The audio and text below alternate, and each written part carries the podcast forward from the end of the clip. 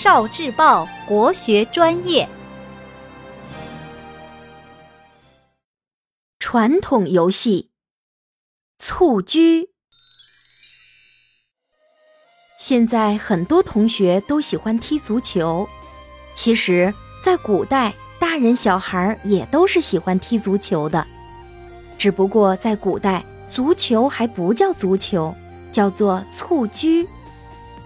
蹴的意思是脚蹴踏踢，鞠指的是外面用皮革包装，里面装满米糠的球，所以蹴鞠就是用脚踢的球。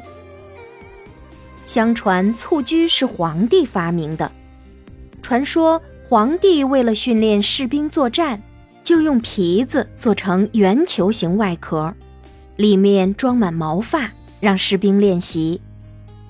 后来到了战国时期，民间的老百姓就开始玩蹴鞠的游戏了。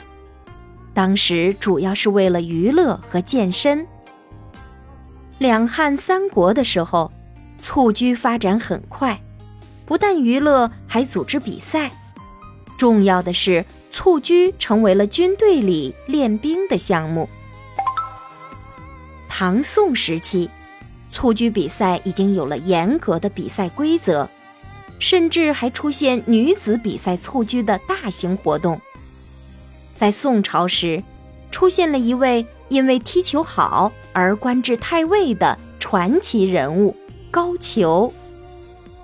高俅本来是苏轼的一个文书，后来苏轼离开翰林院，就把他推荐给了好朋友王申，而王申。和后来的宋徽宗赵佶是艺术上的知音，二人来往甚密。在去端王府送婢子刀时，高俅正好赶上一场蹴鞠，因为球技好，被端王看中，留下来做了亲信，并随着徽宗即位一路升官，直至太尉。清朝时期。中国已经开始流行在冰上踢蹴鞠了，所以在中国，足球是一个流传很久、影响很大的体育项目。哦，